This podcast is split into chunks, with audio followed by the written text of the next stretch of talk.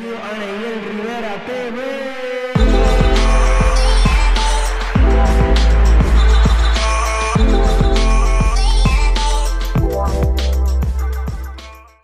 Bienvenidos mi gente a otro episodio de Neyel Rivera TV. Este, hoy estamos acá con un invitado, yo creo que, no sé si esperado, no sé si eh, anunciado, no sé cómo la, la gente haya esperado de este invitado, pero yo lo que sí sé es que lo que va a suceder hoy van a tener que escribirlo, apuntarlo, este, volver a repetir el podcast otra vez porque va a estar súper bueno. Sé que te va a identificar y va a ser de mucha bendición a tu vida. Pero antes de comenzar esto, quiero que recuerdes darle like a este video, comentar aquí debajo y suscribirte a este canal importante. Hay muchas personas que cuando yo miro, ¿sabes? Nosotros estamos pendientes a las estadísticas, no por los números ni nada, sino para saber, para después yo venir aquí al micrófono y casi regañarlo. Pero nada, se pueden suscribir a este canal. Yo sé que va a ser de mucha bendición todo lo que está sucediendo. Están saliendo prédicas, están saliendo estudios bíblicos, están saliendo conversaciones bien chéveres. yo sé que todas les van a edificar. Pero antes de presentarle al invitado de hoy, quiero anunciarles que nuestro auspiciador número uno, la marca de ropa Lodo, está este próximo lunes sacando su nueva colección que se llama Nuevo Cielo, Tierra Nueva. Y aquí está una de las camisas eh, que dice lodo, atrás dice cielo nuevo y tierra nueva, y es un material eh, como 3D, no es un material que está ahí pegado a la camisa, si le pasan así la mano, van a poder sentir lo que, está brotadito. Quisiera que lo pudieran sentir, pero no, no, no puedo. manden a pedir la camisa que es de súper buena calidad. Y yo sé que donde quiera que se paren, sea en el mall, sea en una iglesia, sea donde sea que estén, alguien le va a preguntar quién es Lodo. Yo creo que eso es lo más bonito de, esta marca porque cuando alguien te pregunta quién es Lodo, le puedes predicarla a través de una camisa. So, si eres de las personas que no saben muchos textos bíblicos o algo así, pues cuando alguien te pregunte qué es Lodo, pues ese es el gancho perfecto para tú predicarle. So, recuerda, este lunes sale la, la nueva colección, Cielo Nuevo, Tierra Nueva, para que vayas allá y no te quedes sin, sin tu camisa, porque las colecciones se están tardando un poco y sería malo que te quedes sin ella. Pero nada, mi gente, sin más preámbulos, hoy estamos acá en Rivera TV, como ya les anunció ahorita, en una, no sé si entrevista, no sé si conversación, no sé si podcast, no sé, esto tiene muchos nombres, yo todavía no me defino en, en cuál estoy, pero hoy está con nosotros Grace Rodríguez, un aplauso para ti. Gente, Dios les bendiga, un privilegio estar aquí. Estoy nerviosa, pero estoy propia. Porque yo sé que la vamos a pasar súper bien. Ya hemos hablado un ratito antes de cámara. Y vamos a fluir. Yo sé que vamos a ser bendecidos. No, de verdad, me siento bendecido de que puedas estar acá con nosotros. Y hay algo, y tengo que confesarte. La primera vez que yo te vi, no sé si fue porque este, había hablado con personas cercanas a ti, pero cada vez que yo le preguntaba algo, yo, no, es como que un poquito seria. Y yo, diatre, hermano, pues yo estaba como, eh, tú sabes, ajá, bueno, Asustado y como que, porque yo en lo personal soy, mm, no sé, yo siempre la daño. Por, no decir otra palabra, siempre la daño. Y mi primera impresión casi siempre no es la mejor. Entonces, puede que cuando yo fuera donde ti o donde otras personas me ha pasado ya, lo dañara, ¿sabes? Fatal. Que tú dijeras, ok, ¿qué te pasa? ¿Qué Entonces, yo estaba, yo no voy a ir donde ella, yo no voy a cruzar palabras, yo no voy a hacer nada. Si algún día se da, pues que se dé, si Dios quiere, bla, bla. Y en Maunabo, si no me equivoco, cuando se acabó el evento, que eh, nos cruzamos, eh, no sé por qué, casualidad de la vida, pero yo digo que es propósito de Dios, nos cruzamos y tú me dijiste, hola Neyel, ¿cómo estás? Y para mí eso fue como ¡ea! ¿Sabe quién es el loco ese que está por ahí grabando y haciendo videos? So, para mí, eso generó una. Yo sé que la gente no me quiere escuchar hablar a mí, pero quiero, quiero hacer esta introducción para mí eso generó como un sentido de, confianza y de... Ella no es como la pintan, porque si, ah. si realmente eh, te ponen de una persona así, tú siempre dices, esta persona jamás y nunca me va a hablar, o jamás nunca va a ir con... Y con el nombre. O sea, siempre yo trato de aprenderme los nombres de las personas porque es como, como más cortés, como más cercanía, no sé. y cuando tú dijiste mi nombre fue como, ella, ¿sabes? me impresionó. eso cambió la perspectiva completa de, quién era Grace. Este, como me la habían pintado a como la pude conocer yo personal. ¿Eso te ha pasado mucho? Sí, totalmente. Muchas personas piensan que soy bien seria. La verdad es que al momento de ministrar, sí lo soy. Y yo voy tan enfuscada en ministrar que son bien pocas las veces que tú me ves haciendo chistes. No estoy seria porque estoy puesta para lo que Dios va a hacer. Pero en esencia, mi personalidad normal, fuera de un altar, así como que hablando, soy totalmente normal. Es que tengo un aspecto um, facial bien serio. Y mucha gente me lo dice, mucha gente me lo dice. Pero no, no soy un cuco. la gente pensaba, decía, o no sé. Sí, sí. Que puede. Y eso, eso es malo. Yo no. Pero te entiendo perfecto lo que estás diciendo de ministrar porque me pasa igual. Cuando yo llego a una iglesia, yo estoy como. No me hablen, no me miren. Yo estoy. Cuando termine de predicar, entonces pues hablamos. Uno lo que piensa es el verso, el verso va a empezar a predicar, más No hay break para Sí, ¿no? Y, y, viendo cómo va corriendo el culto para tú saber cómo entrar también. Esas son cosas que. Como a veces yo voy con un amigo o alguien que me va a acompañar en el piano y empieza a darme chiste y yo, loco, hablamos ahorita, cálmate. Sí, eso pasa. Tú eres hija de pastor y eso, eso me gusta porque yo también soy hijo de pastor.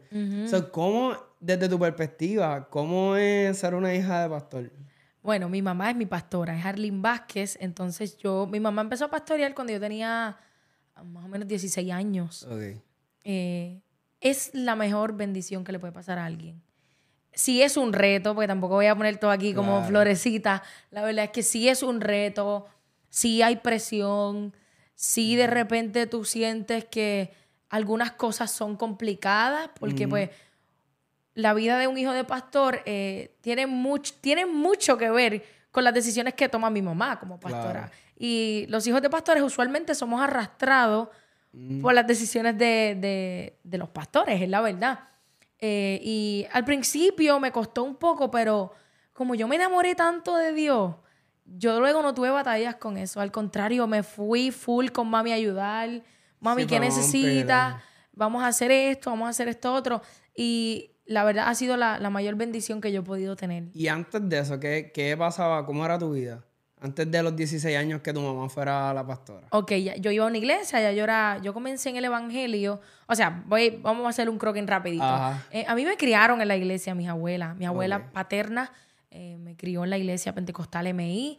Desde niña yo canto en la iglesia. Pero es esto típico de que voy a la iglesia porque abuela me lo enseña. Claro. Pero mi encuentro con Dios verdadero fue a mis 14 años y medio, casi 15. Okay. Entonces comencé a ir a la iglesia. Y luego mami recibe... Nunca te había apartado ni nada, sino que como que no había experimentado a Dios así personal. No, sí, yo vivía, yo vivía de zacatá, como decimos por ahí. yo fácilmente en la iglesia cantaba un domingo y después, porque, ok, la que me llevó al evangelio fue mi abuela. Ok. Cuando mi mamá se divorcia de mi papá cuando yo cumplo un año de edad. Entonces mi mamá se apartó de la iglesia. Y quien se encargó de mí de llevarme a la iglesia fue mi abuela paterna. Oh. So que cuando yo estaba los fines de semana con papi, que era en casa de mi abuela, pues yo iba a la iglesia. Pero luego con mi mamá yo vivía otras cosas. Y pues así fue mi vida hasta que tuve el encuentro con Dios. Obviamente, ya cuando mami se reconcilia, como cuando yo tenía 13 años más o menos, eh, mami se reconcilia con Dios, empezó en el proceso, en el, en el, en el trato de Dios con ella bien full. Ya ella tenía el llamado hace mucho, eh, pero por, cosas, ¿verdad? Un divorcio, ya ustedes saben, si nos metemos en ese tema no terminamos. Mm, y esas cosas que arrastramos los niños, los jóvenes, cuando esas cosas pasan. Pero mi encuentro verdadero con Dios, que yo te puedo decir, yo estoy clara de lo que yo hice, yo no, yo no estoy yendo a la iglesia porque me lo dijeron, sino porque yo sé que hay salvación, fue a mis 14 años y medio. ¿Qué pasó ahí? ¿Qué pasó ese día? Resúmelo rápido. Mira, yo... Bueno, te puedes tardar lo que tú quieras, este podcast sí, pues nada, yo... Eh, la razón principal por la cual yo decidí tomar a Jesús en serio fue porque yo, tenía una depresión muy fuerte por las cosas que había vivido en mi niñez. No quiero entrar tanto ahí porque nos vamos a quedar toda la noche. Pero eh, yo había vivido unas cosas en mi niñez que yo venía con mucha depresión, yo tenía mucha rebeldía en contra de mi papá, porque no estuvo, me buscaba los fines de semana, pero era con abuela porque él trabajaba. Entonces esa deficiencia, esa falta de papá me, me causó daño. Entonces yo en la escuela era como que rebelde, eh, desacatado, decirlo así, desacatado. y, y, cuando yo comencé a ir a la iglesia, yo dije, mm, ya, la presencia de Dios de verdad es real, mano. Y yo lloraba, yo no sabía ni por qué rayo. Y ahí fue que yo dije, mm, esto es real. Y yo le dije a Dios, Dios, quítame esto. Quítame esta depresión. O sea, habían profecías sobre mí ya, Neriel, Neyel. Profecías sobre mí. Y yo, pero ¿de qué hablan? Si yo no, yo no sé nada de eso. Que, que yo voy a predicar, que yo voy a adorar. ¿De qué hablan? Mi mamá me cuenta que cuando ella estaba embarazada de mí, le dijeron, es niña y va a ser adoradora. O sea, yo vengo escuchando que Dios tiene un plan conmigo desde hace mucho. Pero entonces un día reté a Dios. Yo reté a Dios, yo le dije, todas esas profecías que yo he escuchado, si son real, yo quiero que se empiecen a cumplir desde hoy. Mm. Y me puse seria con Dios. Empecé a orar, empecé a ayunar, empecé a buscar la presencia de Dios. Yo me enamoré de Dios. Yo no veía otra cosa que no fuera Dios. Eso era, me enfusqué tanto y tanto y ahí comenzó Dios a trabajar conmigo. Yo fui libre de esa depresión, eh, perdoné a mi papá. Actualmente mi mamá es pastora, mi papá, ellos se divorciaron, pero mi papá va a la iglesia de mi, de mi mamá. Que Dios ha sanado muchísimas áreas. Cuando uno toma a Jesús en serio, Dios no lo, Dios no minimiza eso para nada. Y Él entra y cambia y transforma. So, así empezó como que yo vi a Jesús sanándome. Y ahí me enamoré de él y ahí empezó todo lo demás de adorar y predicar. Y eso, está, eso comenzó a tus 16 años que, empezó a pasar eso. Sí. O sea, desde tus 14 y a los 16. Sí, fue bien rápido. Fue bien rápido que... Hay personas que, el proceso de Dios con ellos es como más lento. Yo lo respeto, pero a mí Dios me llevó muy a prisa en el sentido de, que yo comía un montón de Biblia, yo empecé a entender cosas que yo, pero ¿qué es esto? y la pastora que estaba en ese entonces, eh, pastora Liliana Pagán, de León de Judá, ella empezó a ver el potencial y, empezó a percibir de parte de Dios que, que Dios tenía algo conmigo y ella empezó a darme oportunidad en la iglesia. Y ahí me empecé a desarrollar hasta que Dios comenzó a abrir puertas y todo eso. Y ahí comenzaste entonces a predicar sí. poco a poco. Eso está bien chévere porque ya, ya tú tenías como una base. Sí. Viéndolo desde ahora que ya conocemos un poco de tu historia, ¿ves? ya tenías esa base, ya estabas como estructurándote. ¿Cómo, ¿Cómo es esos primeros días de predicar este, en tu iglesia y, ministrar? ¿Cómo, ¿Cómo te sentías esos primeros días? ¿Te sentías como bien nerviosa o todavía te pasa? Sí, no, todavía los nervios están. A mí me dan los nervios, no sé si a ti, pero es estacionándome en los lugares. Ahí es que yo me pongo mala. no es ni siquiera cuando, cuando entro a la iglesia estoy bien, es cuando yo me estaciono en el templo ahí es que me pongo mala. So, siempre los nervios están, pero al principio me ponía súper nerviosa, eh, dudaba muchísimo. Yo, Dios mío, yo, la gente va a entender lo que yo voy a decir, pero empecé a desarrollarme. Empecé a desarrollarme. Me acuerdo que en la primera predicación no pasó nadie al frente y yo bien, yo dije, DH, no sirvo para esto, yo estaba mala. Porque eso pasa, la frustración de un juvenil, un joven, tú sabes. y, y a veces tenemos el Evangelio, eh, lo proyectamos de una manera errónea y a veces pensamos que todo tiene que ser exitoso para que tú te des cuenta de que Dios está contigo. Y no, la realidad es que un alma no puede venir a Cristo. Maybe nadie pasó para la oración, pero la semilla sí quedó en el corazón. Pero yo no entendía eso en ese momento y me frustraba mucho. Pero Dios fue trabajando conmigo y de verdad hay muchas cosas que yo no te las sé explicar. Porque es que Dios me llevó a punto y al sol de hoy han pasado cosas y yo digo, pero ¿y cómo fue que yo empecé? Ahora mismo tú tienes cuánto? Ahora mismo tengo 23 años. Ok. Sí, tengo 23 añitos. O sea, que, o sea, lo quiero que la gente sepa eso y yo también no sabía eso. Porque cuando, sea, yo te veo ahora ministrar en los videos en YouTube, o sea, eso no, no es una, un, escondite, no sé, se puede decir así, no es un, no sé, a mí se me olvidan las palabras cada rato, pero, ajá, eh, ajá, pues ya tú te ves como madura, ¿sabes? Te ves mm. que, que, sabes lo que estás haciendo, ¿sabes? Que te ves que ya conoces la voz de Dios en, cuando estás en el lugar. ¿Cuál fue el, primer día o el primer suceso que te recuerde que tú dices, ese día fue como, si pudiéramos decir un antes y un después en, en yo ministrando? Que pude, Dios me mandó, vamos a poner, abraza a esta muchacha y tú lo hiciste. Y dije, bueno, Señor, que sea lo que tú quieres y lo hiciste. ¿Te recuerdas alguna historia así? Sí, eh, precisamente fue la primera vez que, me invitaron a predicar fuera de la iglesia local donde yo estaba en ese entonces. Fue a un retiro de, jóvenes en una iglesia en Patillas. Yo soy de Monau, me invitaron a Patillas.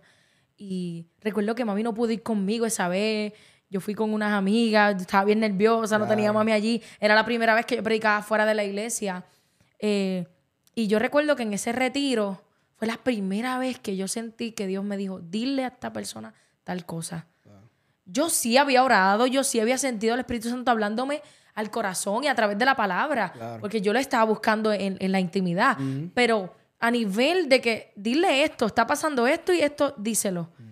Que yo obedezco a Dios y es algo, el que, que yo a veces desearía volver a, experimentar, en el sentido de que ahora, como uno tiene un poquito más de conocimiento, uno tiene más prejuicio, ahora se complica más tú dejarte utilizar por Dios. Y como ahora uno ve malas mañas que están por ahí, porque es la realidad, ahora uno se, trinca más para obedecer a Dios. Pero en aquel entonces yo estaba, oh, tú dices esto y yo voy. yo empecé, ta, ta, ta, y yo nunca me olvido de ese retiro cuando yo le comienzo a dar esa palabra a esa mujer, porque no era ni siquiera una joven, y, que cae al suelo a llorar, a gritar, y yo, esto, esto es Dios, no hay manera. Ahí fue un antes y un después. Ahí yo dije, mm, esto es serio, esto se trata de que hay gente en necesidad, no es que yo me voy a parar a decir mi verso favorito y ya. Y ahí yo entendí que tenía que ponerme seria, que habían cosas espirituales moviéndose, de las cuales yo no conocía, pero Dios ya me estaba exponiendo. So, esa vez fue mi primera vez que yo dije, mm", y marcó un antes y un después conmigo. Claro, no, en eso que estás hablando de, cuando uno tiene una palabra para alguien. Para mí es bien difícil porque tú sabes yo sé, porque venimos de iglesias pentecostales, que eso, eso pasa mucho, ¿sabes? Dios utiliza a muchas personas, pero también hemos visto que hay mucha gente que se mueve por como quieren. Sí, sí. Porque les da la gana y pues la soltaron, no sé, a lo mejor en un momento sí Dios lo usó, pero después pues algo pasó que ya... Se lucieron, sí, ya se lucieron. Ah, para no, tú sabes, no entrar tanto en detalle. Pero para mí es, bien complicado eso y te entiendo porque yo digo, lo que yo diga, ¿verdad? A, través de, de, que Dios me dé para él y yo sea el instrumento, puedo causar bien como puedo causar mal para esa persona. Y yo, mis amigos, o sea, yo conozco, o sea, gente bien cercana a mí, he visto que una palabra los ha marcado y una palabra le ha hecho mucho daño. Y eso a mí me da terror. Sí. Terror, terror, terror. Pero niveles expertos, ¿sabes? Que yo, señor. Mira, yo sé, no sé, esto, esto sí te quiero preguntar si te pasa.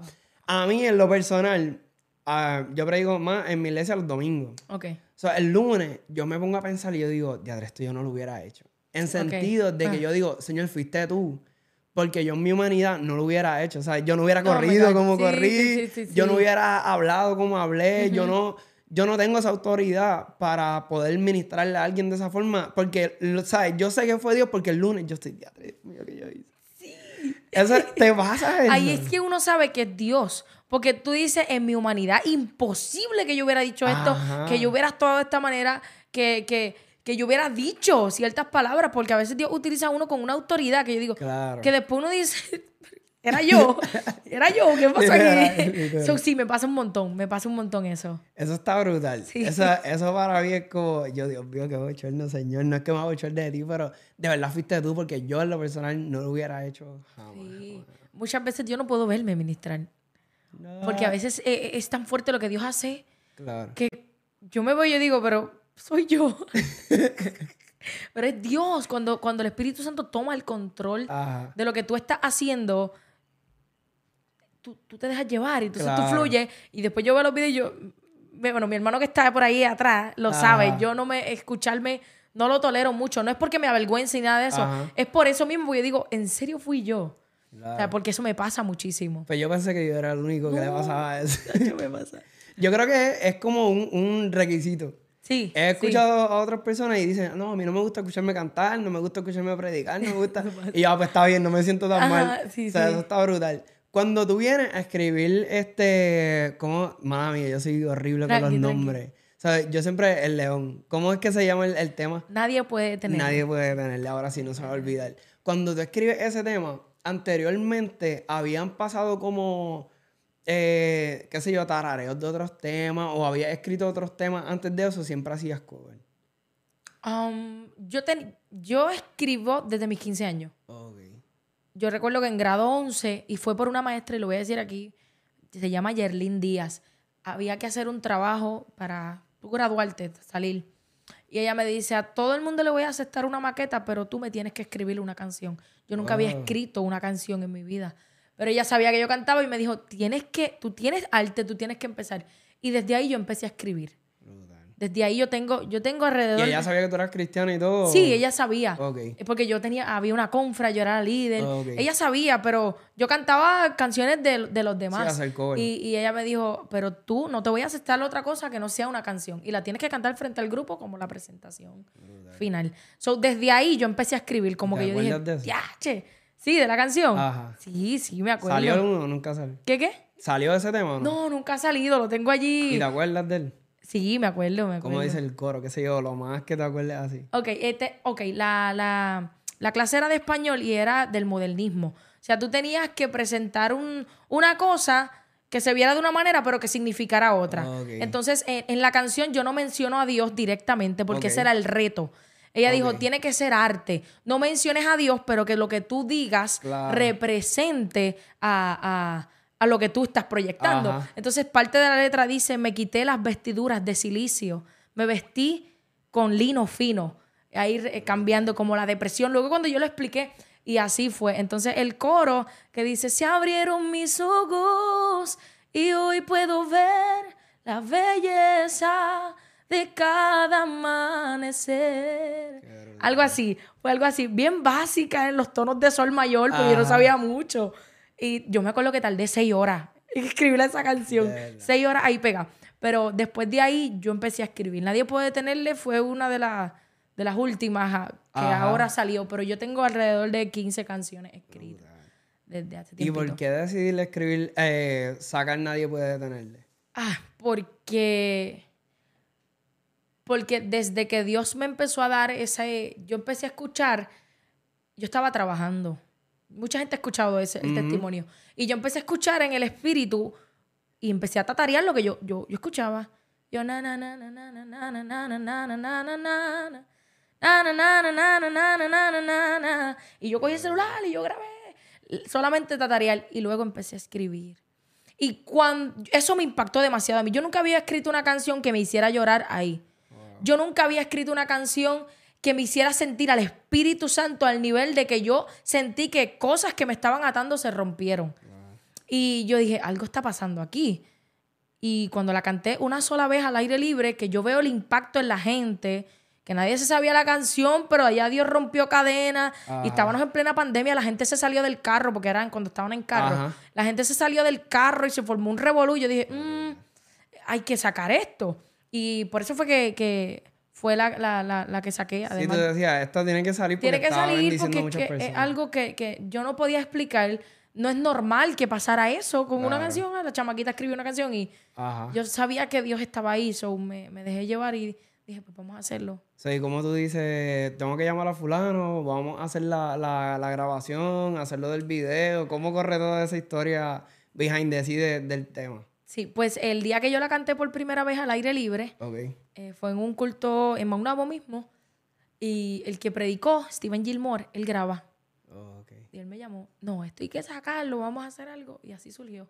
Fuimos un día, bajé hasta Recibo, en una iglesia, y ya lo grabamos, y lo subí, y pasó lo demás. Pero yo nunca había grabado en mi vida, yo nunca, yo sí, yo toco instrumentos, yo toco piano, yo toco guitarra, sé de música, pero a nivel de grabar, nunca, nunca en mi vida. Sí, eso fue, ven para acá. Y... los músicos, ellos fueron los que tocaron en ese culto, pues ustedes mismos son los que van conmigo. Ah. Que no fue nada que yo dije, tú vas a ser el pianista. No, no, no. Ustedes están ready, se la saben, vámonos. Ya Así fue. Mi mejor amiga Alondra Alti, que fue la que hizo la voz, eh, fue así.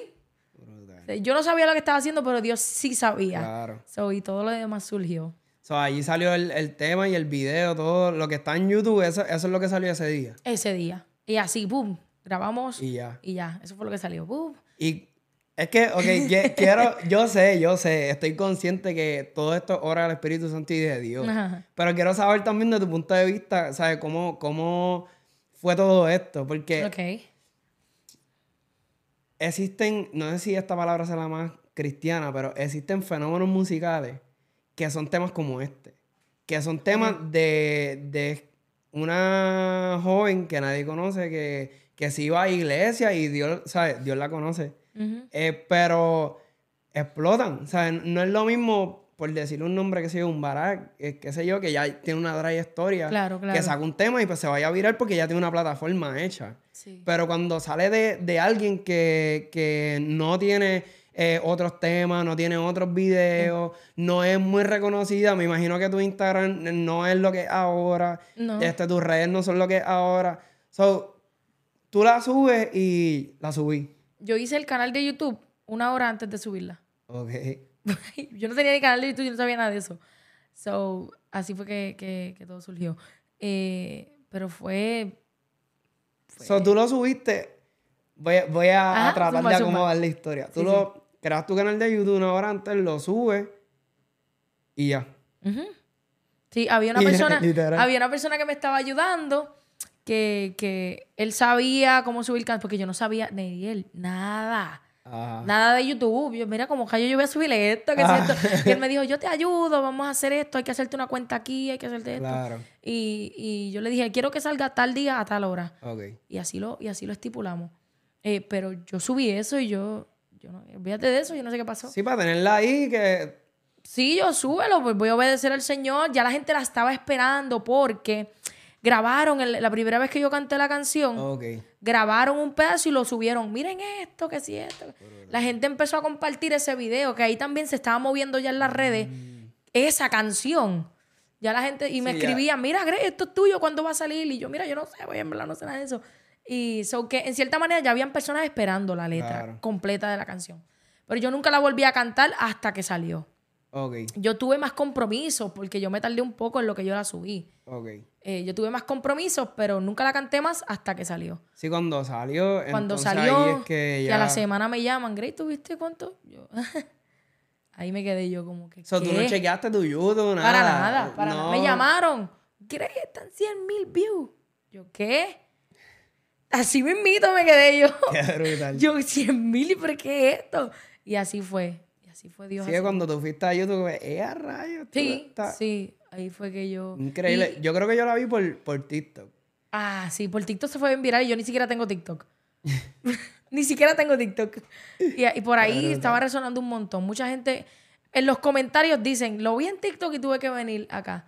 La mayoría de las personas lo vieron en TikTok. Y lo bueno es que ya, por lo menos, no ha pasado como otros temas que el, el tema sale, o sea, ¿sabes? se va por TikTok o por Facebook, qué sé yo qué, y el tema no está. O sea, que la gente se queda como que en ese... Sí. "Diadre, ¿Quién lo subió? ¿Quién lo canta? ¿Qué sé yo qué? Sí. Que está brutal que ya por lo menos tú lo tuvieras y la gente pues tiene una referencia Claro, ir llegan ahí, claro, sí. y llegar. So, ¿cómo, cómo, ¿Cómo pasa de ser Grace la que, ¿verdad? Tu iglesia, tranquila, normal, a ser ahora, pues me imagino que sale un montón, va a muchas iglesias, tienes bastantes compromisos. ¿Cómo, ¿Cómo de momento, mira, quiero que Grace venga a predicar, bla, bla, bla? ¿Cómo sucede todo ese cambio en tu vida? De. Es que no quiero decir normal, porque tú sigues siendo una, una, una joven normal, pero de, de ministrar poco a ministrar mucho, si se lo puede llamar así. Ok, ok. Pues eh, me, me costó un poquito, um, fue como una transición en toda el área. Entonces, para ese tiempo yo me estaba mudando sola también. Y ya yo me, yo me estaba mudando sola a un apartamento y todo me agarró ahí, boom. Y ahí yo empiezo, yo, "Mm, la agenda, me están llamando. Claro. Y Dios empezó a trabajar conmigo. So, todo ha sido como una transición Claro. eh, ministerial, por decir. Ya yo ministraba a través de la predicación y yo adoraba con otras alabanzas. Pero después de esta canción, pues nada ha vuelto a ser igual. Ya, ya eh, yo he visto, y esto yo lo tomo más como un cumplimiento Claro. millares de veces Dios me habló de que algo así iba a pasar. Lo que pasa es que a veces Dios le habla a uno y uno, ah, véate. Sí, eso no va a suceder. Eso no va a suceder, eso quizás después, cuando yo sea vieja Ajá. o más adelante. So que todo me tomó como que, boom, por sorpresa, pero no tan sorpresa porque ya Dios me había hablado. Claro. So, ahí yo empecé, yo empecé a trabajar en mí, empecé a trabajar en, en cómo canalizar, de que no es que voy a estar aceptando salida, salida, salida, Ajá. ese balance, mi familia, mi iglesia. So, en eso empecé a trabajar. Pero ha sido una bendición. ¿Qué ha sido el testimonio como más impactante que ha estado en tu vida? Que alguien te ha dicho, mira, escuché este tema y me surgió, me sucedió esto. Han pasado muchísimos, pero hay uno que me marcó, que una, una muchacha me escribió por Messenger y me dice, eh, mis, mis hijos eh, son rockeros. Lo, que, lo único que escuchan es eh, rock metálico. Y mira lo que está pasando. Y ella me envía un video y del cuarto de su hijo y el nene estaba escuchando mi alabanza y cantándola. Y ella empezó a llorar en el video y ella decía, es que esto nunca había pasado. Y el nene empezó a ir a la iglesia. Él empezó como que, quiero ir a la iglesia, mami. Y, y ese ha sido uno de los testimonios. Han habido muchos más, pero que... Sí, el más que, yo dije, che, no fue una canción así, sino que la gente está recibiendo el impacto del Espíritu Santo. eso me marcó un montón. Esa, ese, ese Está brutal porque yo creo que, no sé si te puedes identificar con esto, pero me pasa con los podcasts que tú a veces piensas que no, no está llegando a nadie o que a lo mejor tú sabes que impacta, pero que no, no es como que... Y me sucedió hace unos días que yo estaba como que medio rochado, si puedo ser vulnerable en este podcast, pero... Este, y un amigo mío me llama, mira, me pasó esto y esto y esto de una entrevista que hice contigo y me sorprende más aún porque él no es una persona reconocida. Ok. So, y cuando él me dice eso, pues yo como, wow, H, eso me impactó un montón y yo como que gracias Señor porque estás ahí y tú estás haciendo el trabajo aunque yo no lo, vea. Claro. O sea, eso sucede también en las canciones, que aunque tú no, no estés per se cantándola, sí hay gente reproduciéndola en otros lugares que le impacta de la misma manera.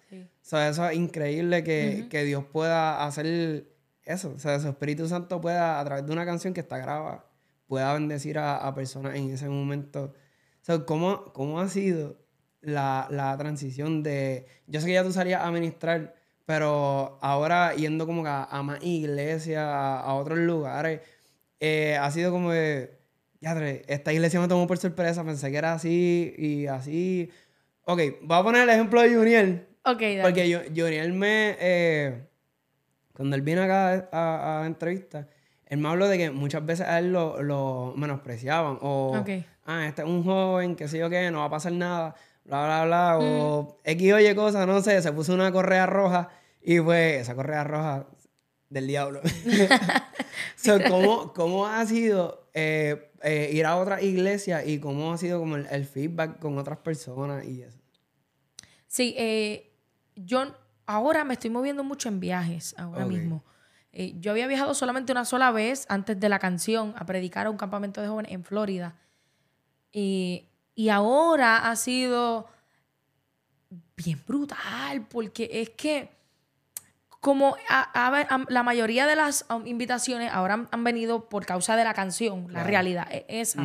Aunque usualmente voy a predicar también, pero siempre, yo siempre he tenido la costumbre de que antes de la canción, yo predicaba, pero antes yo siempre canto.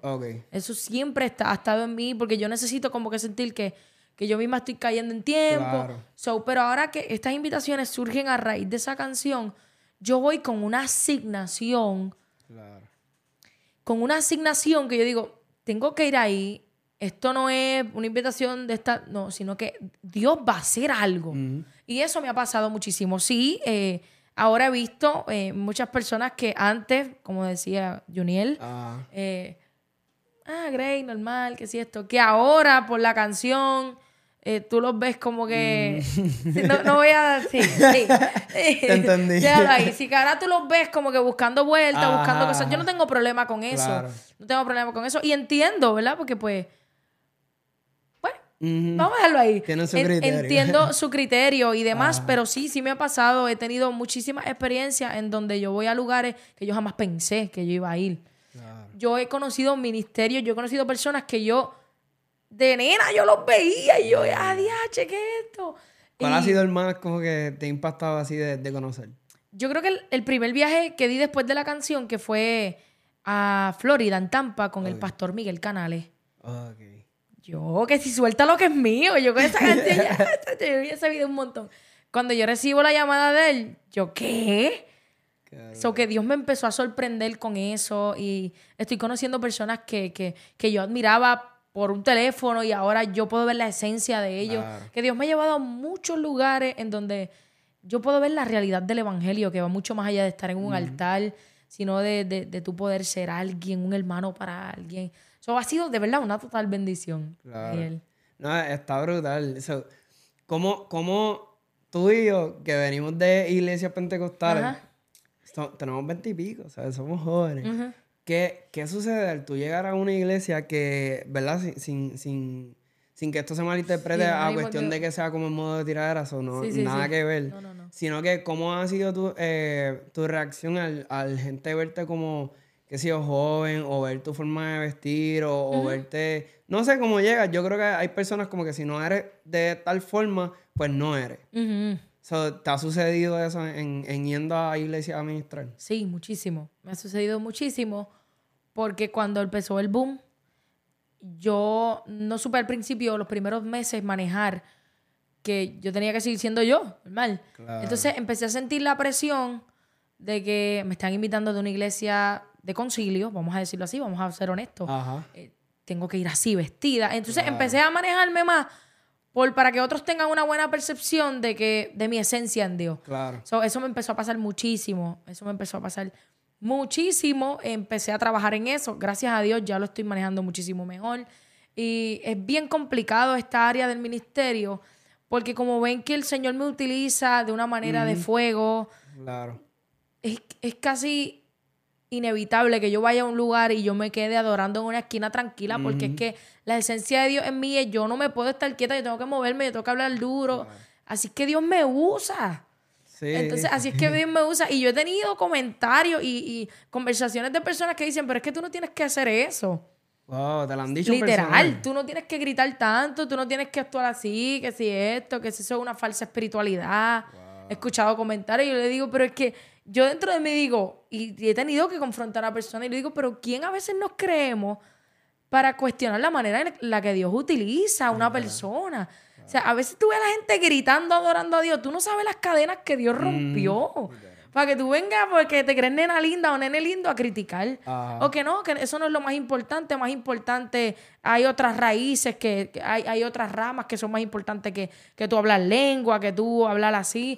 Yo no tengo problema con eso. Y yo estoy clara en que yo no mido mi espiritualidad. Y no se debe medir la espiritualidad por cómo tú te proyectas en un altar y mucho menos con un micrófono. Porque yo siempre digo, Neyel, con un micrófono cualquiera parece íntimo. Chacho, tú un profeta. Ponte un micrófono, ya tú eres profeta, olvídate Sí. Ponte un micrófono y di, no, el Salmo 72, verso 2 dice esto. Ya tú eres el teólogo. Porque en un altar y en una plataforma es fácil tú proyectar lo que la gente quiere que tú veas. Pero yo estoy clara en que las cosas no deben ser así. Pero tengo un poco de problema, y ahí fue que me costó a, lo que, a, la, pregunta que me hiciste, que yo iba a lugares donde yo sentía que tenía que actuar como ellos querían para yo ser la más fogosa o para que Dios me usara en un lugar. Y entonces eso a mí me empezó a... Mm, empecé a entrar un poquito en batalla con eso. Eh, pero sí, mi manera de vestir, yo me considero una persona bastante conservadora y, y, es porque a mí yo me crié en lo pentecostal. A mí mi abuela me vestía para la iglesia en falda. Entonces yo para tomar una parte, ya mi mente está, ponte una falda, ponte un traje. No tengo problema con quien use un pantalón, Dios me libre. Inclusive mi mamá usa sus pantallas, mi mamá usa sus pantalones, yo no tengo problema con eso. Pero es una, relación muy personal que yo tengo con Dios. Jamás, pues, hasta ahora, ¿verdad? No me van a ver ministrando en, en un pantalón, en un altar. No es que eso esté mal, es mi trato con Dios. Exacto. Ahora, yo uso mis leggings, yo he visto con calma, yo he visto tranquila, no tengo, porque no es una batalla en contra de eso, pero, Neyel, a veces como ven a uno ministrando tan fogoso, ah, no, es que este es tabla. Ajá. Y no, la realidad es que no es esa, es que es un trato de Dios conmigo. Sí, ¿no? Y, tu carácter también es, serio. Sí, entonces al ser seria, se, une, se suma todo eso, la gente piensa, ya, se dejaba cucu. Ay, padre, Dios nombre. no, pero la realidad es que no. La realidad es que no, tú sabes, e, es, es algo muy personal conmigo. Yo tomo muy en serio lo que es ministrar. Casi siempre estoy bien seria. Yo estoy puesta, Dios me. trato de casi nunca hacer mucho clic con la gente a los lugares donde voy porque yo no comprometo la palabra que Dios me dé. Si me pongo a hacer mucho chiste, si me pongo a hacer mucha amistad, luego al momento que Dios me dé una palabra me voy a cohibir. Entonces, por eso tiendo a ser un poco seria, porque mi compromiso no es con la gente, ni con el que le guste la canción del león. Mi compromiso es con el Señor. Entonces, por eso tiendo a ser muy, eh, un poco seria, pero eso no quiere decir que yo soy como la gente a veces piensa que tengo que el concilio quiere que yo vista así, pues viste así y no, la realidad es que no sé si esa, esa cualidad de, de ser un poco despegado con la gente viene de ser hijo de pastor, porque yo sí así también. Yo, yo, no, no, yo voy como que a otros lugares y sí, yo abrazo eso, bla, bla, bla, pero no es que tú eres mi amigo ahora. Mm, y eso, eso me ha, me ha, yo digo, ¿seré yo raro? Ese yo, me pasa, me pasa. Yo digo, pero ¿por qué no puedo? Literal, porque es que me pasó recientemente, no, no voy a entrar en detalle porque, ajá, este, pero yo dije, diatre, ¿será que yo soy muy seco o...? Sí. Y a veces tiendo, yo creo que tiendo también, y te entiendo, a, a como caer mal o, o, o, que se cree este tipo estará bien altanero, porque no, no me gusta como cruzar esa línea. Yo siento que esa línea ya yo la cruzo pues con mis familiares, con gente bien cercana de la iglesia, porque no con todo el mundo, con mi esposa obviamente, que están bien cerca a mí, amigos que yo digo que son bien íntimos míos de años. Con esa gente yo puedo ser como que más yo, pero con otras personas yo tengo esta de, yo soy yo, tú eres tú, mm, somos conocidos, no somos como que tan íntimos. Claro. En, en Nahuatl, Maunabo, en Maunabo, allá, ese video, yo, yo grabé como un, blog de, de, de tú cantando en la plaza, que estuvo la que canta contigo originalmente, ¿cómo es que es? Alondra Ortiz, sí. Ella estuvo allí también y el, el video quedó bien chévere, para la gente lo han visto y qué sé yo qué, pero me sorprendió. Hay muchísimos comentarios buenos. Pero tú sabes que uno siempre como que se mete para los malos, no sé. No sé por qué los malos siempre llaman como que la atención. Y hay muchos comentarios de gente como, como, ah, porque se vistió de esta manera, porque hizo esto, porque si hubiera tenido una falda más larga hubiera podido brincar. Y yo, ya, yo pensaba, yo pensaba, esa es mi percepción, yo pensaba que eso le sucedía a las personas que eran eh, más liberales. O sea, más, más explícitas, para no poner una palabra. Más explícitas en su forma de vestir o en forma de hablar o el género que, que, cantan. Pues yo pensaba que solo sucedía a ellos nada más. Cuando yo vi el hate. sí, pues, por eso es que te digo que me ha pasado. Me ha pasado. En el, en el video, yo, ¡eh, a rayos! Esto le pasa también a los pentecostales. No sabía que, que podía, o sea, no estaba, o a lo mejor no me había fijado en eso. Yo creo que no me había fijado en eso porque me imagino que a muchas personas le le ha sucedido eso. ¿cómo, ¿cómo, tú puedes manejar a más escala que mi video que en, tu YouTube? Me imagino que eso pasará en tu Instagram, pasará en el Messenger, pasará en los DM, pasará un montón de cosas porque he hablado con otras personas que sí la ha pasado. ¿Cómo tú manejas esa, esos comentarios negativos para que en un día que tú estés en negativo, ¿sabes? Que no te sientas como tan bien. No, un bajón no te termine de, destruir, si, lo podemos llamar así. Sí, a mí me ayuda muchísimo que la verdad yo no soy muy amante a las redes. Y eso se nota un poco. Yo no, contesto muchos mensajes, yo no contesto, o, sea, muchos comentarios, porque no soy full amante a las redes. Eh, yo, yo respeto quien lo hace, pero yo salgo a administrar, la gente a veces no sabe dónde yo estoy. Porque no, no, no soy amante de compartir todo. Sí, estar blogueando tu vida, por No, exacto, yo no soy así. Entonces, eso me ayuda mucho. Pero sí he visto comentarios. Inclusive, eh, Dios me permitió ir al concierto de Barack en, octubre del año pasado y estuve, eh, adoré con ellos. Y yo tenía una salida en diciembre, eso fue en octubre. Y como yo fui al concierto de Barack en leggings, un trajecito, pero un leggings, me ah. cancelaron el viaje. Wow, de verdad. Y me dijeron, te vendiste al sistema. Wow. oh, pero wow. sí que Dios me Sí, cosas que yo no las digo porque no. Ajá. La verdad es que. Esta época es así de, naturalidad. Sí, no me gusta. Yo creo que nadie sabe eso. No me gusta representar lo negativo del cuerpo de Cristo porque no estamos para eso. Queremos levantarlo y queremos que Dios haga cosas grandes. Pero sí, son cosas que pasan que no las comparto, no las digo, pero sí pasan. Eh, y así mismito me dijeron y me cancelaron el viaje. Literalmente fue bien explícito. bien explícito. Te cancelamos por, por esto. Te vendiste al sistema. Así, y yo, ¿qué? Y fue por el legging. Otra persona me lo comentó, ¿por qué tuviste que ir el legging? Si yo soy otra, me pongo a comentar, señora, yo brinco mucho. si me pongo a brincar sin legging, imagínese usted, hello, quería cubrirme, pero no lo hice. Porque, Pero sí, las personas a veces uno no, no hay manera de tú... Claro, y no, no es como, podríamos decirle una ropa como...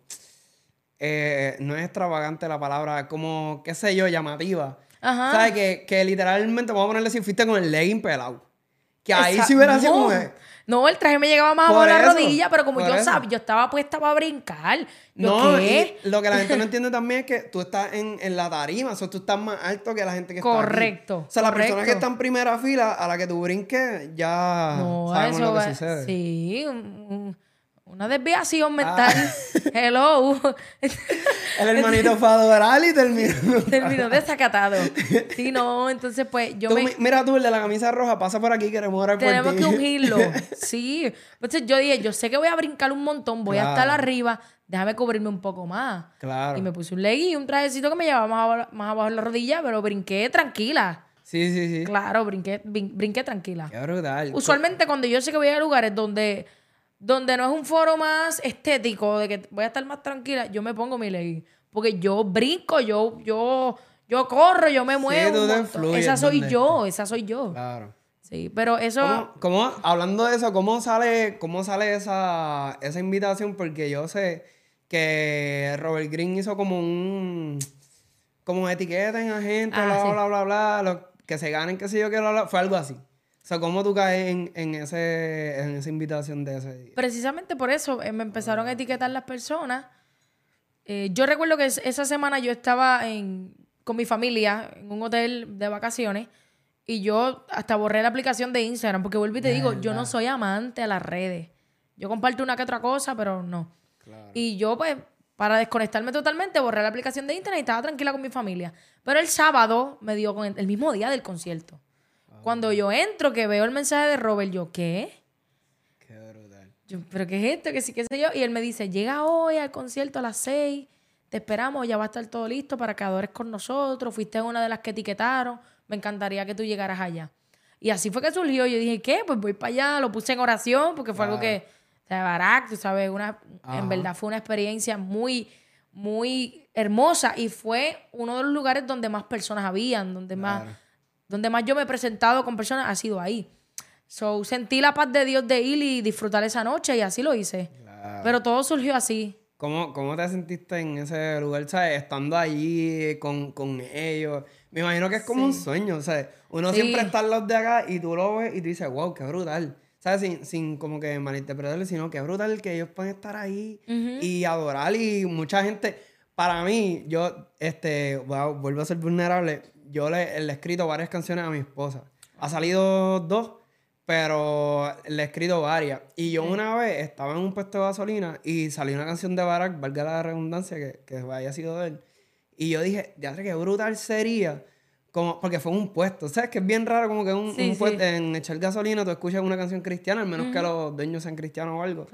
y cuando salió esa canción de ellos, no me recuerdo cuál fue, yo dije, qué brutal sería que tú escribas un tema y un montón de gente lo pueda cantar contigo, lo pueda sentir lo que tú sentiste en ese momento, pueda experimentarlo contigo. Yo creo que eso es algo que nace como una intimidad y verlo a gran escala, ¿sabes? Que mucha gente se puede identificar con el tema, es algo que yo diría no tiene palabras, punto. O sea, ¿cómo, ¿cómo se siente poder estar ahí? Y me imagino, obvio, la gente cantó el tema y, no sé qué sucedió, no estuve ese día presente. Pero ¿cómo, ¿Cómo fue, desde tu punto de vista, los de acá, ver todo eso sucediendo? Sí, pues eh, realmente yo, yo no canté mi tema ahí. Oh, ok. Eh, fue que él me invitó para adorar y que las personas pues conocieran adoradores de Puerto Rico. Pero adoramos con la canción de ellos. Qué mal de Robert Green. Sí, adoramos con la aquí, canción. Ponme aquí, ponme aquí, ponme aquí.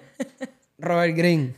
Si tú vuelves a invitar a alguien de Puerto Rico, al Coca-Cola, al Choliseo, a donde sea. Yo no sé si él vea esto, pero lo más seguro, cuando yo hago estas cosas, siempre le llegan a alguien. O a la persona. Tienes que dejar que la persona cante su tema. Su tema. Literal. Al menos que sea alguien que no lo que no tenga tema. Sí, sí. Pero Robert Green, repito, porque yo sé que él hace mucho este tipo de cosas. Si tú invitas a alguien de Puerto Rico específicamente, tienes que dejarlo que cante su tema, por favor. Ya está regaño. Cerramos el paréntesis. Pues nada, pues yo no canté mi tema, yo estaba adorando con ellos y fluimos, la verdad fue, esa parte fue bien espontánea. Estaba Beli Morillo y estaba Diane Méndez. Y fuimos, y Marilisa Rodríguez. Y estábamos adorando bien espontáneamente. Eh, yo creo que Robert no sabe de mi canción. Él simplemente me etiquetaron. Ya está regañado como que me etiquetaron y él me ah, mira, la etiquetaron, vamos a invitarla. Pero de repente. Yo pienso que sí. ¿Tú piensas que sí? Sí. Después yo me di cuenta yo estoy adorando y Diana Méndez empieza, el león está aquí. Yo, oh, pero esa, es mi canción. Ella, León está aquí. No la podíamos cantar porque no estaba en la tonalidad que es. Eran otros tonos, pero ella comenzó a declarar, el León está aquí y su rugido es fuerte. Y yo, esta escuchó mi canción. Pero yo seguía adorando con la canción normal. Cuando nos vamos backstage, yo me siento y, y, Robert me dice, tú tienes una canción o algo así, que sí, estaba Montesanto también. Estábamos Montesanto y nosotros. Y yo le digo, sí. Y él, déjame escucharla. Yo le doy mi celular en YouTube y él empezó a escucharla. Y, y Diana Méndez no sabía que, era, que yo era la de la canción. ella la había escuchado en TikTok. Ajá. Y ella la empezó a cantar y le gustó un montón y hasta hizo un live cantándola. Pero ella en esencia no sabía que era mía. Ok. Y, y ella, que tú eres ella, que sí esto. Y ahí ellos conocieron como que la canción y todo eso. Pero en sí en el concierto yo no canté mi canción como tal. Pero después te hubiera ese privilegio. ¿eh? Yo para la próxima, pues, se lo digo. Sí, sí. no, pero eso, eso está brutal, en verdad, que, que, Dios pueda como que abrirle esas puertas. Sí, no. Yo creo que, eh, yo, si mal no me recuerdo, fue con mi Molero. Yo tengo muy buena relación con él y siempre me gusta hablar de estas cosas. Como él maneja a, a Nancy, pues me gusta hablar mucho con él de, de esas cosas. Y él me dice, hay muchas personas que me preguntan y me dicen como que, ¿cómo yo puedo como eh, que mi canción llegue a más personas o bla, bla, bla, bla? Y él le dice, mira, ¿para qué tú haces la canción? ¿Para adorar a Dios o para que gente te conozca o para tener grandes números? Y él me dice, cada vez que yo le pregunto eso a alguien, como que los desmantela ahí porque en realidad es, como que te frenaron, ¿sabes? Entonces él dice, no, hay, hay, gente que me dice, no, es que llegué a mil o llegué a dos mil o no hice muchos números. Y él dice, pero es que fueron dos mil personas que fueron bendecidas con tu tema. Claro. Y eso, eso, este, rompe un montón la, la, ¿cómo puedo utilizar una palabra correcta? Rompe un montón la, la mentalidad que tienen las personas ahora que si saca un tema y no tiene tantos números, pues no... No fue eficiente. Ajá. Y yo pienso que sea 100 personas, 200 personas, lo escucharon, eh, bendijeron, esa es la palabra correcta, bendijeron su vida y fue, fue edificación a alguien.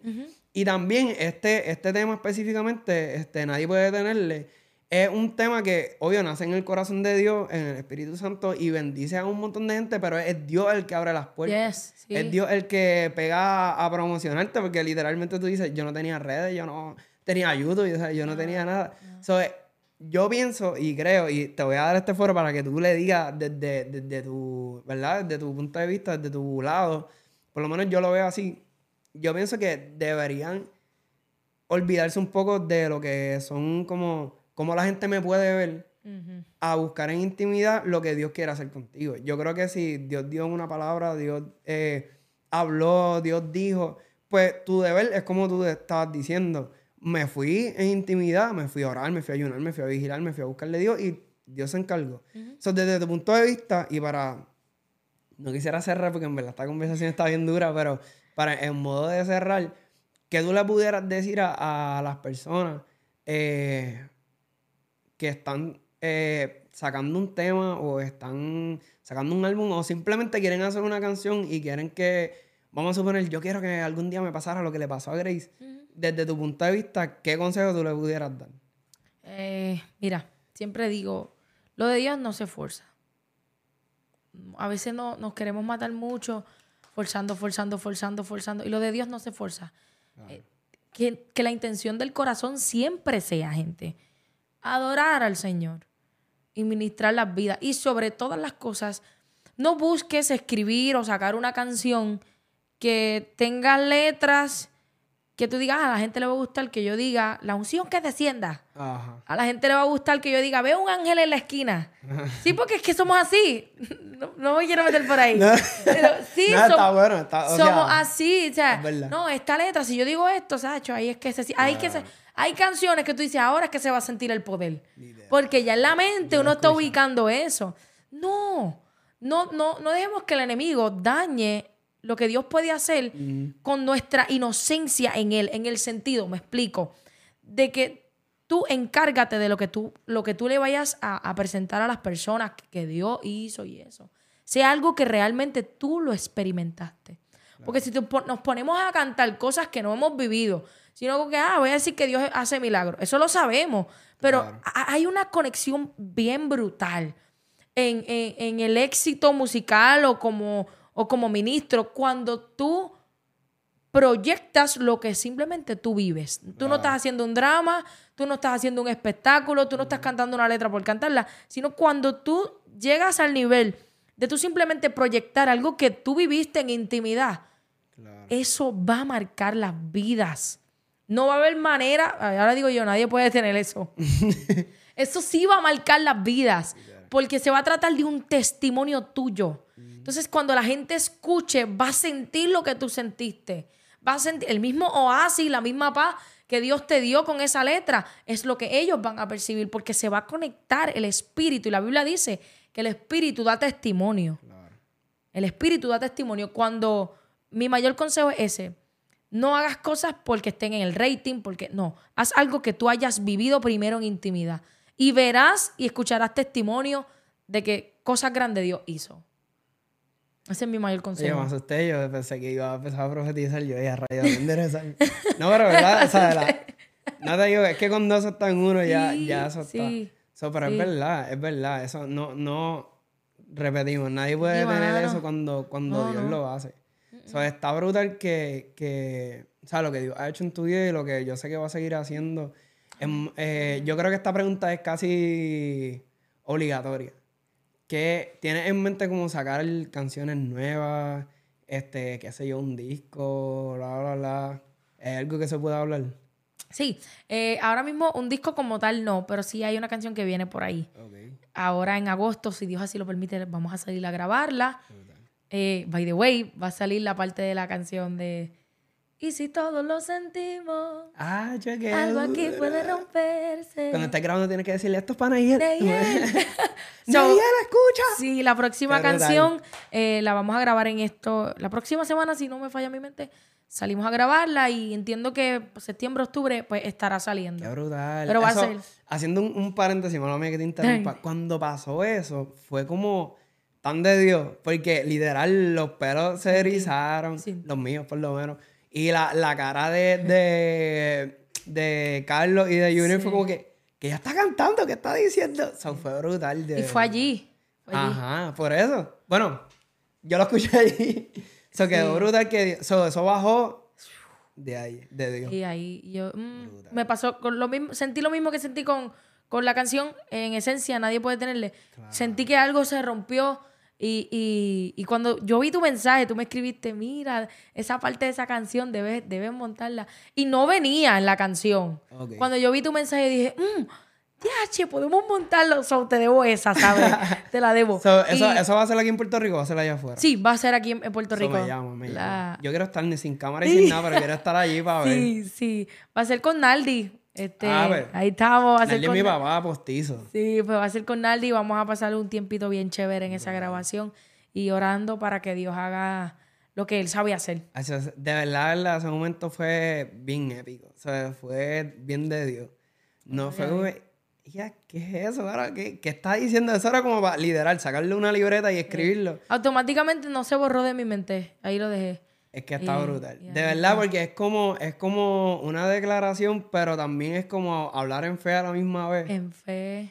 Y está brutal. yo sé que cuando eso sea donde lo cante, yo sé que va a bendecir a muchas personas por eso mismo. Porque si en aquel momento se sintió de esa forma, no quiero imaginarme cómo, cómo Dios lo va a hacer en, otros lugares. Ven acá, esta pregunta es un beshi. Un beshi significa como, como un bochinchito santo. Calladito, calladito. ya me puse nerviosa. ¿Qué haces, Neyel? Todo, todo, estaba bien. No, no, no, no. o sea, no, después del tema y de todo, no han escrito siervos como, mira, eh, Dios me dice que eres tú. Neyel, ¿qué haces? Ahí está tu hermano, tu hermano hizo cómo, pero. Pónchalo, pónchalo. no, mira. Ay, mi madre. Neyel, en serio, me pusiste a sudar. Mira, déjame tranquilo. Dios me dice que eres tú. Dios me dice que eres tú. Mira, yo he tenido tantas experiencias así. Sí, de esta Muchas. Sí, vale, vale, vale, vale, vale. Sí, de ministros grandes y personas de. No te creo. Sí, Dios bendiga. y hasta aquí mi parte.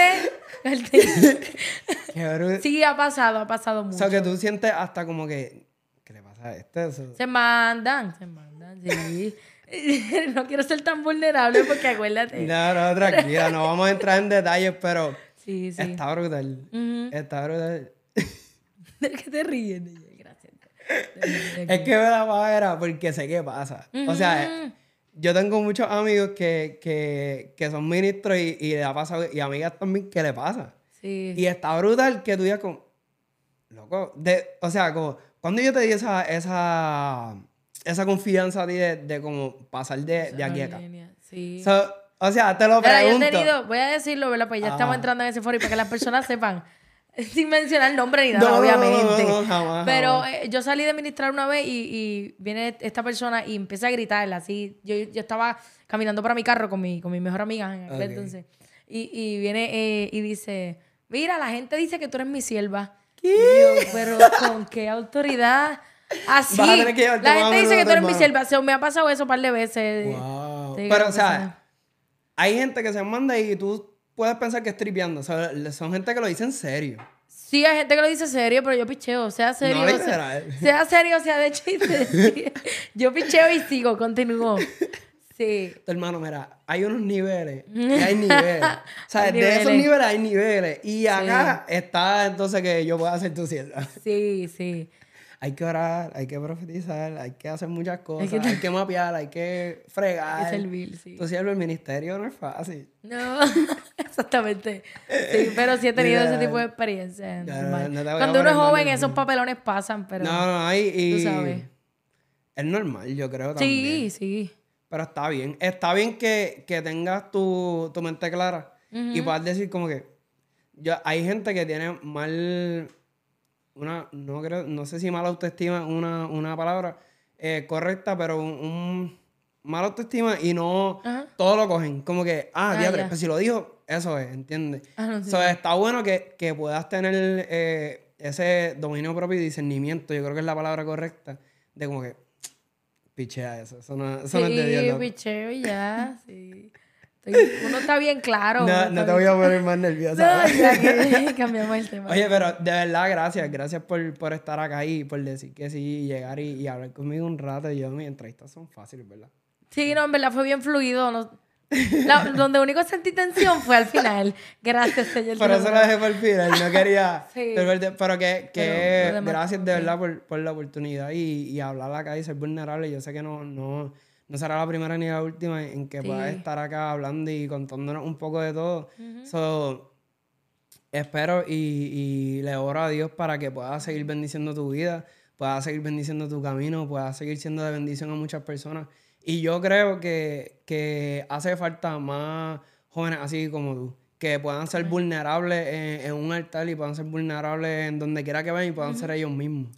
Yo creo que eh, en tiempo pasado ¿verdad? Sin menospreciar a nadie, eh, muchas personas se, se, soy, se hacían como un personaje, si se pudiera llamar así, de que yo soy el ministro y, soy así, incluso lo, lo, hacían en su casa también.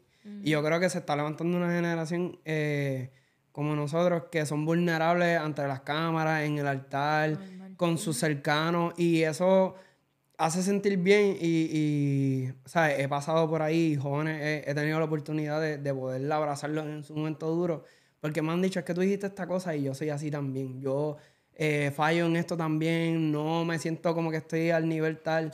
Y yo creo que eso hace mucha falta. Sí. So, independientemente, ¿verdad? Los lugares que puedas ir y, Dios te pueda bendecir, nunca dejes de, de ser vulnerable porque hay alguien que lo va a administrar. Y yo creo que eso es lo más importante en, la vida de un ministro y de personas que, ¿verdad? Salimos a predicar y vamos a muchos lugares. Que Dios te siga bendiciendo, que siga yendo a muchos lugares y las puertas de Annie Rivera TV siempre estarán abiertas para ti, tu hermano, tu familia. No, no en lo, en lo, no sé, en lo de cámara, sino fuera de eso. Que sé yo, algún día estás por dorado, mira, me quedé sin gasolina eso me llama gracias, confianza que. Gracias, de verdad que sí. No lo digo porque está en la cámara, los amigos míos y Carlos Junior te pueden decir que, que gracias por estar acá. Gracias por la oportunidad. No, nada, de verdad, gracias por la oportunidad. Me sentí súper en confianza, súper relax. Eh, sentí que fue una conversación súper edificante. Y nada, Dios les bendiga a todos los que están viendo por ahí, hacia adelante. Sigan a este chico, que esto promete. Y nada, vamos para adelante. Amén. Así que gracias, mi gente, por estar acá en otro episodio de Ni Rivera TV. Recuerden darle like, suscribirse, compartir con alguien que yo sé que va a ser de mucha bendición. Y nada, y ustedes saben. Nos vemos en la próxima. Bienvenido a Neyel Rivera TV.